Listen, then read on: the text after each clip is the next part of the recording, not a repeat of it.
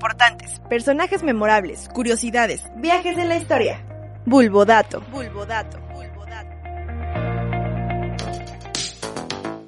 ¿Sabías que, en el siglo XV, en la cultura azteca, se les enseñaba a los hijos de los nobles y sacerdotes a dominar los apetitos, vencer el dolor y la fatiga, formar almas fuertes y cuerpos resistentes para la guerra? Informó Areli.